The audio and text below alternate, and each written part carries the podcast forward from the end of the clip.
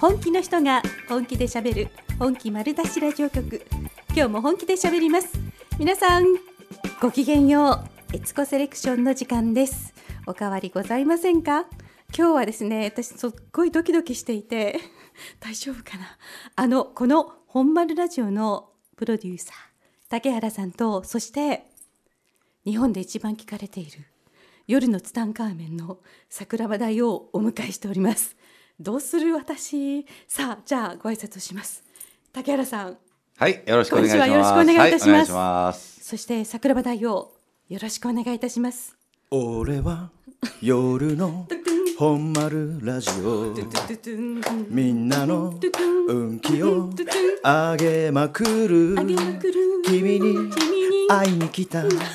75億光年に一人の一代桜庭つゆきです。ありがとうござはいい、おます、願いします。い、や最高ですね本丸のために作ってくれたんですかね。はい、ありがとうございます。嬉しいですね絶対即興でしょ。ありがたいことですよ。ねはいねなんとも今日あ昨日今日とあの講演会があって愛媛に桜大を来てくださいましたありがとうございました。今日はあのトイレの神様のトイレの神様に聞いた秘密の開運法はいということで、うんそんな話をしていただきました。ありがとうございます、はい。だよ何回目になりますかね？愛媛は。うわもう記憶にないんですね、もう随分来てくださいね。ありがたい。ありがとうございますありがとうございます。ありがとうございますはい、今日はですね、えーラジオ番組をやっている2人をお迎えしてるんですけどもどういう展開になるのか神のみぞ知る 私も何も降ってこないからさあ何を聞いていこうかと思ってるんですけども、はいひとまずお二人まああのすごくお話しされてて番組の中でね毎週撮られていて「竹チャンネル」なんか毎日あるわけ毎ですし日ですね。はい。でそんな話も聞きたいんですけどまずね竹原プロデューサー1年1年はい来ますね、来ますね。来ますね、はいどうでしたか？ラジオーあのいい感じですよ。うんとにかくいい感じになってきたかなと。だってもう大阪はい。本丸名古屋本丸そうですね。今、ね沖縄本あ丸ができてますので、ねはい、いい感じですね予。想もしてなかったですよねそうぶっ飛んでいきましたね。ねなんかね。うん。1年前は、まあ、どどどこまで行くのかどうなっていやどこにも行く気なかったんですよ。うん本当に愛媛だけえでえあのやっていきたいなと思ってたのが広がったので、はいうんあのそういう意味ではちょっと自分の想像を超えてますね。はいはい。どんな感じですか？ワクワクしますか？どんな感じですか今？えなん超えてるか感じは。有名になっていってるなみたいな。うん。だからものすごい今俯瞰してるそうですね。ね。名古屋とか大阪行って、ええ。あのね。トンマラジオ作った人みたいなんで、うん。ね勝手に祭り上げられて、あの僕のことも誰も知らんのに勝手にすごいと思われて、うんなんか気持ち悪いというかあのなんかねむずがゆい感じはしますよね。なんかうん。謙虚でいい、いやいい感じがしますけうど、ん。桜庭さんどうですか？どうですか？あのずーっとさっきから僕らの話を聞かんとね カメラばっかり自分自画撮りですかねこれは、ね YouTuber はい、ばっかりしている。相変わらず自由な人やなという思い 自由でですよ、はい。だって今回もうんあのこ昨日今僕をめっちゃ映すんやけど。やめ遊んでますよね。今回も、はい。だってだからさ昨日昨日公演で、はい。昨日入る予定だったのが前日にいきなりなんかメールがあって、うんえなんかこれから松山って言ってあー。はっと思ってもう、うん。ホテルなんて今取れないですからそうですこの3ね連。休で。ね。桜庭さんはあの取れるんでしょ？多分そういう運気があるんで。まあ、そうですね、はい。運気大魔王大魔王ですから、うなんかね。なんかマイナス5つ星のホテルに泊まったらしい。ああなるほど。そういう話をじゃあ今日してもらいましょううううね。なんか私の中ではこのラジオを続けてらっしゃるってやっぱすごい作った、はい。続けてすごいすごくてそのあたりもお聞きしたいなとツタンカーメンは。実際何年ぐらい？何百年とかなってる？もうツタンカーメン2年二年。ボケてくれない二年うん二年ぐらいですね。はい。2二年なんですね2年ですね、ん早いですよねあっという間にあっという間ですよねあっという間にね大王大王うちよりも一年先輩なんですよ。そうですよね本丸より。あ本当ですか？うんはいどんなどんな感じですか？ツタンカーメンですか？もう中だるみですか？二年目。いやぜ嘘でいや中だるみはないですよないですよね。全くないですねますますですよね。そうですね右肩上がりですよね。そうですねねあのもうポッドキャストがすごい人気で、うん。あのポッドキャストの注目ランキングにも載っけられてへえすごいすごい。すごいですね。いやまあ皆さんのおめでとうございます。おかげですけど。いやもう桜庭大王の話術でしょうね。いやいやまあ好き勝手喋ってるだけで。す。今飛びましたよ。うん大丈夫大丈夫大丈夫。まあでもあの実際僕も聞かせてもらいましたけど、あのめちゃくちゃ面白いし、あとやっぱりねたまに本番ラジオのね、あのちょいちょいちょいっていう悪口をねこう言ってくれたりね 宣伝ですけどね。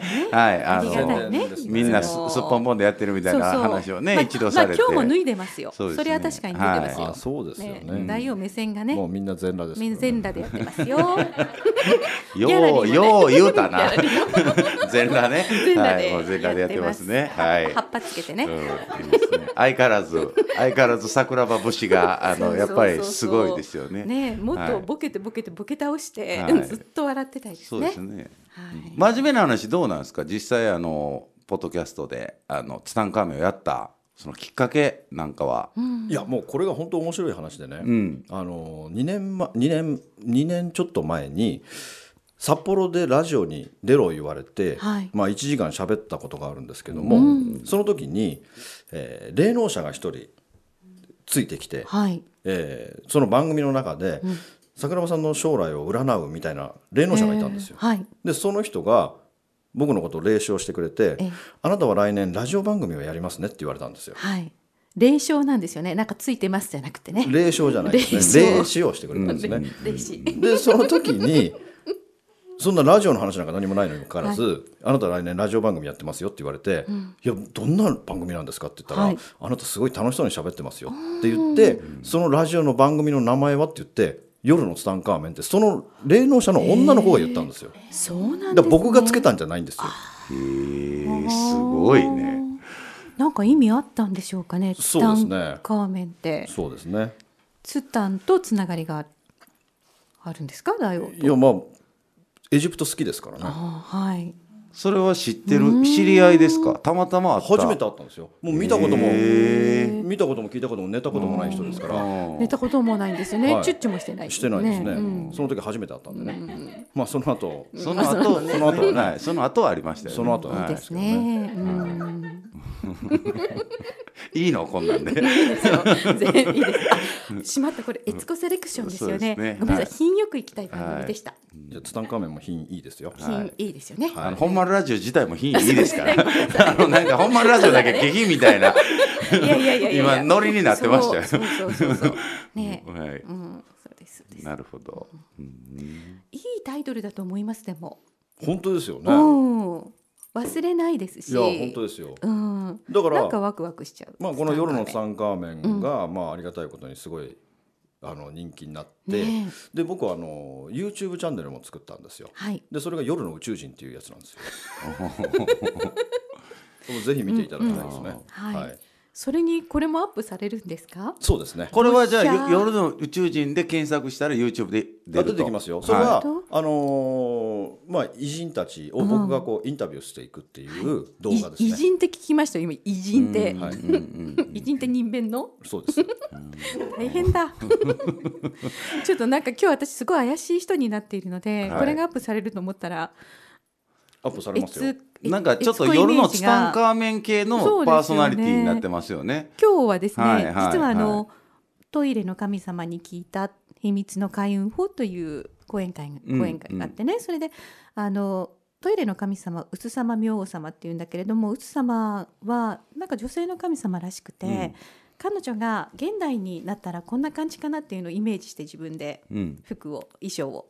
でそれ自分で作ったんですか？これですか、はい。これドバイ？あドバイ。ドああなるほどね。うんんで。すそうなんです。あのトイレのあれとかあの僕桜庭さんのあの番組で掃除のやつね年末、あの本丸ラジオ出てくれて、はい。掃除のやついっぱい言われたじゃないですか、うんうん。あのすごいあの家でいっぱいやったんですよ、あはいうん、でねやっぱりねあれ確か年末やったんでもう11か月ぐらい10か月ぐらい前ですかね。そうですね。はい、でしたけど、あのびっくりするぐらい運気変わりましたよ、いや当然ですよ。はい本当に。でもそのおかげでもしかしたら大阪名古屋とかその後どんどんもう一個会社もねそうですね。あれだし本当にあのほとんどうまくいったかなっていうぐらい良くなりましたね。ね。うん。ななおかつあれですよね。あのあの時あのプロデューサーの竹原さんのことをかなり言ってた回回のあたり。でしたかね。ね。うん、そうですね。ね。あのその後にね、だからもうめちゃくちゃ言われた後に、あの桜庭さんとお会いしてね、あの桜庭さんにそれちょっと僕一言言うてやろう思ったら、まあとにかく爆笑しかしてなくて、あの会った時に桜庭さんこうでしたよねみたいな言うたら、ずーっと笑ってごまかされたというかねね、うんもう笑ってその日は終わったというのでそれ以上何も言えなかったというね、はい、本当に憎めない方ですね。はい。私の中では二人とも人たらしなんですよ。ああ、いや、うん間違いなく。の方がすごいと思うわ。いやもう比較のしようがないぐらいそこはあって、ん。なんか逸脱してるんだけど憎めないっていうお得でな方々ですよね。そうですね。うん。あのツタンカーメン聞いてほしいですね。あの正月ですよ、去年の。去年の正月の去年の正月で、はい。あの今ちょっと調べてるんですけどええ。あのだからこの本丸ラジオのことを喋ったんですよ。そうそう。1すごい。月の一発目じゃないですすかっごいお話ししてくださった。あれあれ神回として残ってるんですよ。あ、そうなんですか。どどこがなんだろう。あれでもあれですよね、本当はオープニングで言うっていう、あははずやったのに桜庭さんがやっぱりいつもの通り暴走して、思い出したかのように本丸ラジオのあのところが出てきてたような気がするんですけど。いやもうちょっと僕自分の番組聞かないからわかんない。いやなんかでも私の記憶の中にはあの貴重な30分をまるまる本丸そうです本当に。の話題にしてくださって、はい。えそうそうそれすごいありがたいなと思って。はいもうただまあ本丸ラジオの宣伝ねしましたよ。皆さんのイメージがねいろ私あれから全国いろいろ行くと本丸ラジオの人って言われますもんね。本丸そう本丸ラジオの私まあ一応民民放のアナウンサーだったんだけどなんか本丸ラジオの人になっていてそのまあスポンポンねやってるんですかっていうだって本当ツタンカーメンの聞いてる人も75億人ぐらいいるから、そうですよね。の人たちがその本丸ラジオだから、あれ僕のリスナーの方がみんな本丸ラジオ聞きに行きましたからね、そうそれは本当ありがたいなと思って。それはありがたいですね。はいそう。でこの間あの大王の70えっ、と5万歳ですか？75万歳違う違う47万歳の生誕祭あがあったんですけども、そうありがとうございます。呼んでくださって。47万歳。47万歳らしいんですよ。よ40デ40デーモン小暮みたいじゃないですか。なんかねいけてないことそう山のこといけてないけど、ですねなんかそんなでもあの案内が来たんで。47歳でしょ？47 47まあね若干47ですね。そうそう。うん。で呼んでいただいて、はい。行ったんですけど、でそこの会場こうちょっと開けた瞬間にあの深夜さんたちがみんなツタンカーメンの T シャツ着てて。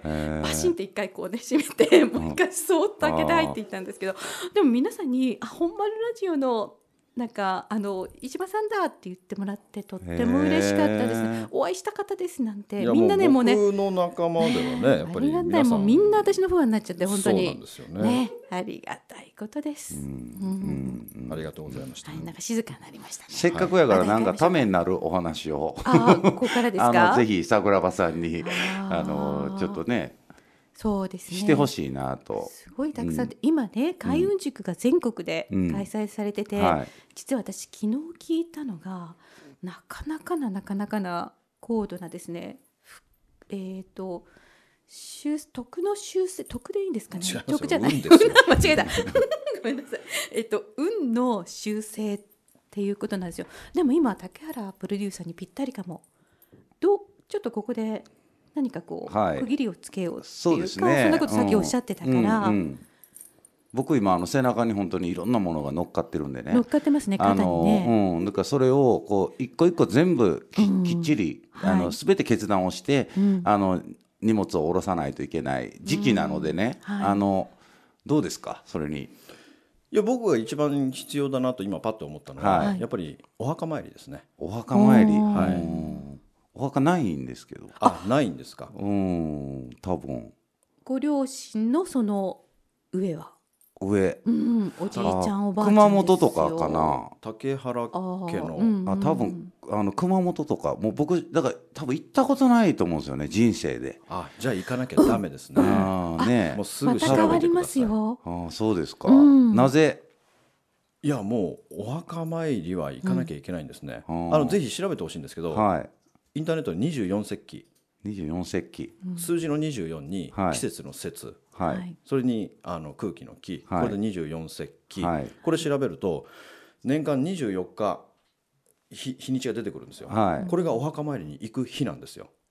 で、年間ですね。年間24回あるんですよ、でこれはあの前後1日 OK なんで、はい。年間72回お墓参りに行くチャンスがあるんですよ。なるほど。でこの日をめがけて、まあお墓参りは墓掃除なんで、はい。掃除道具を持って、はいピッカピカに磨いてきてほしいんですよ。なるほどはいこれはね絶対やってほしいですねうん。特に一回も来てないあ行ってないというのは、多分あ、お父方も母方もですか？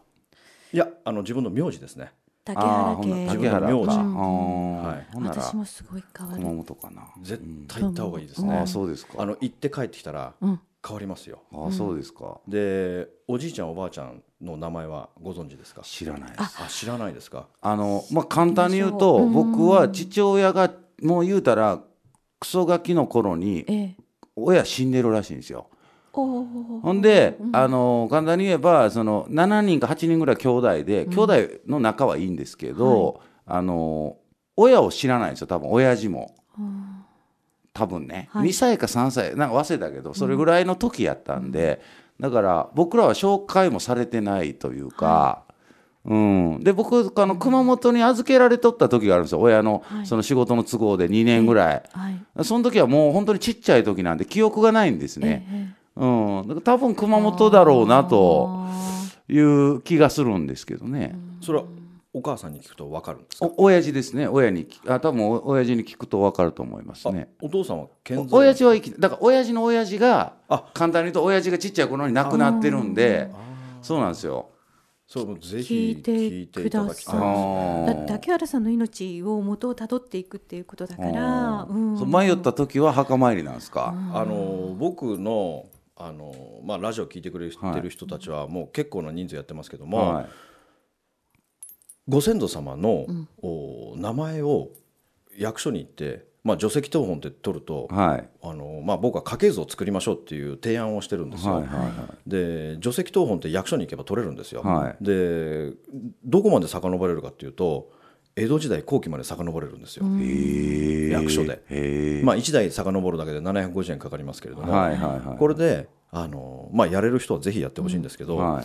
遡っていくじゃないですか、はい。そうするとその除籍謄本って取ると名前がいっぱい出てくるんですよ、はいはいはい。それを完全にもう自分の親族ですよ、うん。ご先祖様、うん。そうですね。だからこの調べられるだけ調べて、はい。この先祖の名前を調べてそれをお墓に行って読み上げてあげるんですよ。ありがとうございますって。はいそれは先にじゃあ熊本にあるんやとしたら熊本の役所行ってあ行かなくていいです電話でいいんです。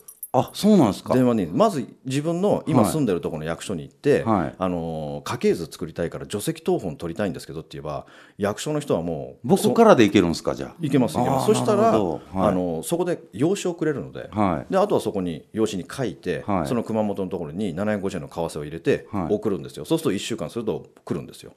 ででそこには1代前のおじいちゃんの名前が書いてありますけども、はい。本籍が書いてあるので、はい。またその本籍の、まあ、同じとこなら同じとこでいいですけれども、はい。はい。またそこに為替を送ると、はい。またその前の除籍謄本が送られてくる。これを繰り返すということですね。だからそのなるほど。同じところにずっと住み続けていたのであれはばい。電話をして遡れるだけで遡ってくださいって言えばうん遡って送られてくるんですよ。でこの名前を読み上げると、はい。絶対に奇跡が起きるんですよへえ すぐやります。じゃあはい。はい。うん特に一番変わるのが仕事運なんですよ、あそうなんですか。だから先祖の人ははい。待ってるんですよ。そうです。竹原さんを応援したくてしょうがないから、ね、竹原さんのはい。守護霊は誰かっていうと、はい。その竹原っていう姓を名乗ってたご先祖様の一人がいるわけですよ、はいはいはいはい。だからこの方っていうのももちろん竹原っていうそはい。のご先祖の方だし、はい。方ですし、はいはいだからそのお墓参りに行ってあげて読み上げてあげるとね、みんながねものすごい喜ぶんですよ。下の名前だけでいいんですか？いやもう全部フルネーム。はい、だからもう東本取ると名前結構いろんな人の名前書いてあるんで、うん。はいはい。もうそれを全部読み上げてあげるんですよ。全部。読み上げてもう遡れるだけ遡って。へまあ、でもえ竹原さんのなんか顔が笑顔がすごく今柔らかくなっていや今ねだからうん正直そのそんなんにもうん。そんなんにって言ったらあれやけどそういうなんかにちょっとすがりたいぐらいのうん自分の中で多分どっかで決めなあかんなっていうのがある時期なんですよ。はい。で今すごくいいアドバイスというか、ああ行ってみようかなといういや私ちょっと今日鳥肌が立ってて、ん。打ち合わせの時に何も出なかったけどでも高原さんから今ねあのもうけ2ヶ月でいろんな決断をっておっしゃってて、うん。すごい引っかかってたんですけど。いや自分の中で決めてるだけななんですけどね、うん。うんうんにも今年中のことは今年中えにえ。全て、あの要は来年また新しい気持ちになれるようにしたいなという、うん、だけなんですけどね。これね本当に僕はラジオで喋って、まあ、講演会でも結構喋ってますけども、はい。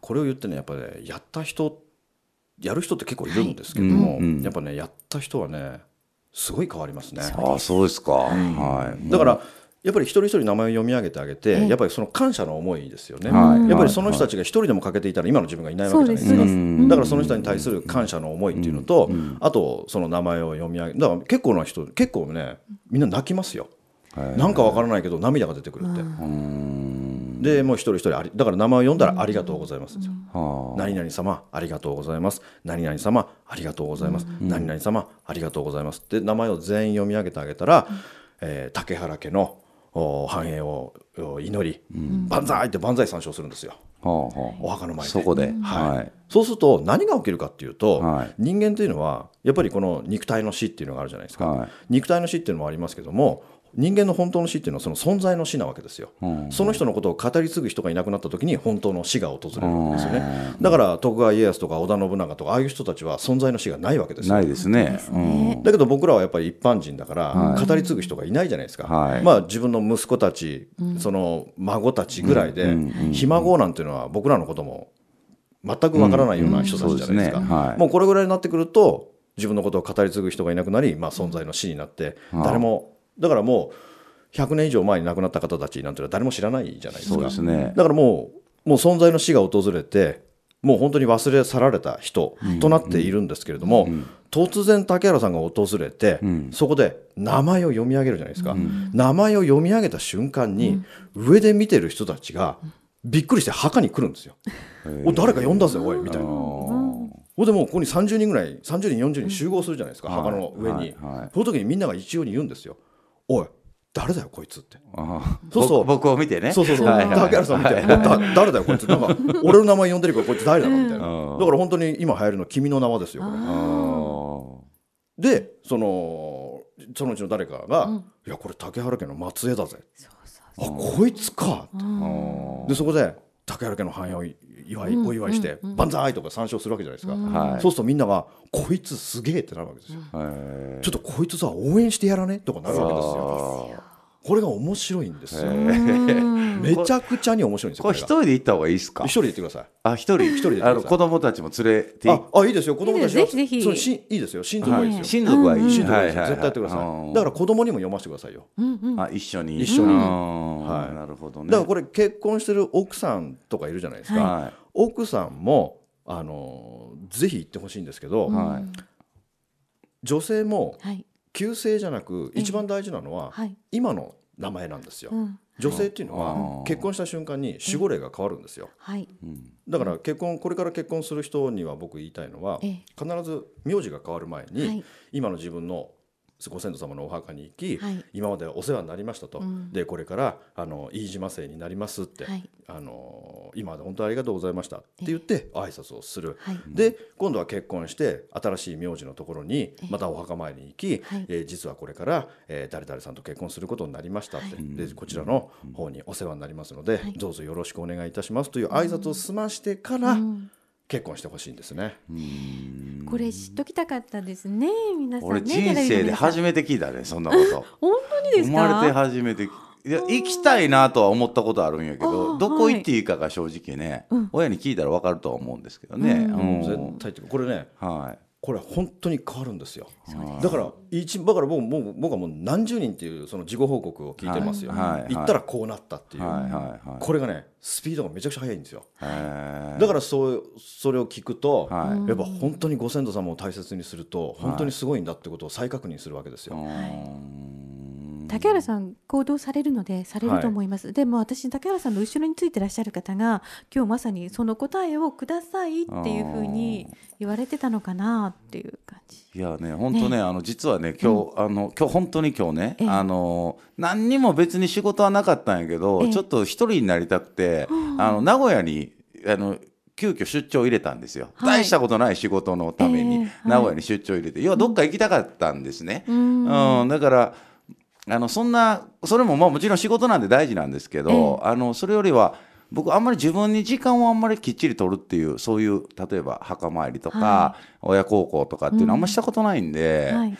ちょっとこのこれを機に、ううんちょっとやりたいなと。なんかのきっかけにしたいなと思いますね。うん。はい。それにね熊本震災があったじゃないですか。そうですね。竹原プロデューサーその震災があった時にあの自らその番組を立ち上げられたのも、うんうんうん。私はなんかすごい祖先の引っ張りがあったような気がものすごい真剣にされたんですよあの時ね。いや熊本やあの熊本やったからって言ったら言い方悪いけど、うん。僕地震の時ってなんか、ええ。あの悪い意味で縁があるいいんか悪いんか分からんけど、うん。要はあの阪神大震災の時は、うん僕あっちに住んでたでしょ。そうですね。であの東北の震災の時って、まあ直接は何の関係もないんですけど、ええ。あの実は僕がえっ、と人生かけた仕事をやって、ううんまくいった日なんですよ。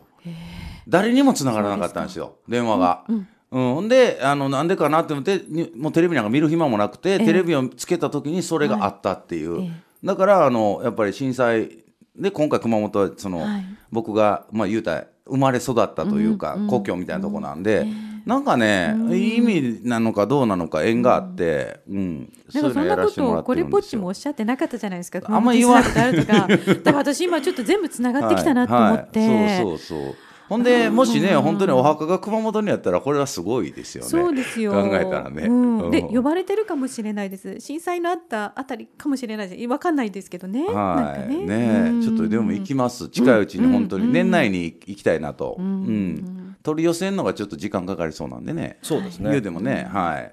なおにね。とりあえず明今日明日市役所にすぐちょっと行きます、まあ、市役所の人はもう家系図作りたいっていう人がもう毎日来るんで、うん。もうその辺ですすごい優しく親身になって教えてくれるんで、ああそうですか、はい。ほんでじゃあその先をまたたどりたい言うても全部教えてくれるってことですね。そうですそうです、だからそれはその書類を送る前に、ん。まあ、電話して言っとけばいいんですよね。だから遡れるだけ遡りたいってもしそこにずっとはい先祖がいたのであれば。だからうちの先祖なんか僕は青森ですけども、はい。もう青森からふあの青森行く前は福島とか、うん。結構こう転々としてる先祖だったんで、はい。はい。まあ、いろんなとこお役所にお願いしましたけど、ん。まあ、その地にずっと福島ずっとその福島の地にいたのであれば、まあ、そこの一つの役所で大体あの結構江戸後期まで遡れるのですごいな、そんなんちょっと欲しいねでもね。そうですよね。うん、なんか欲しいね。自分の先祖が分かるっていうのはいいですね、でまあ途中で分からなくなったとしても、はい。これねここから先もし興味が湧いてきたら、はい。業者を使って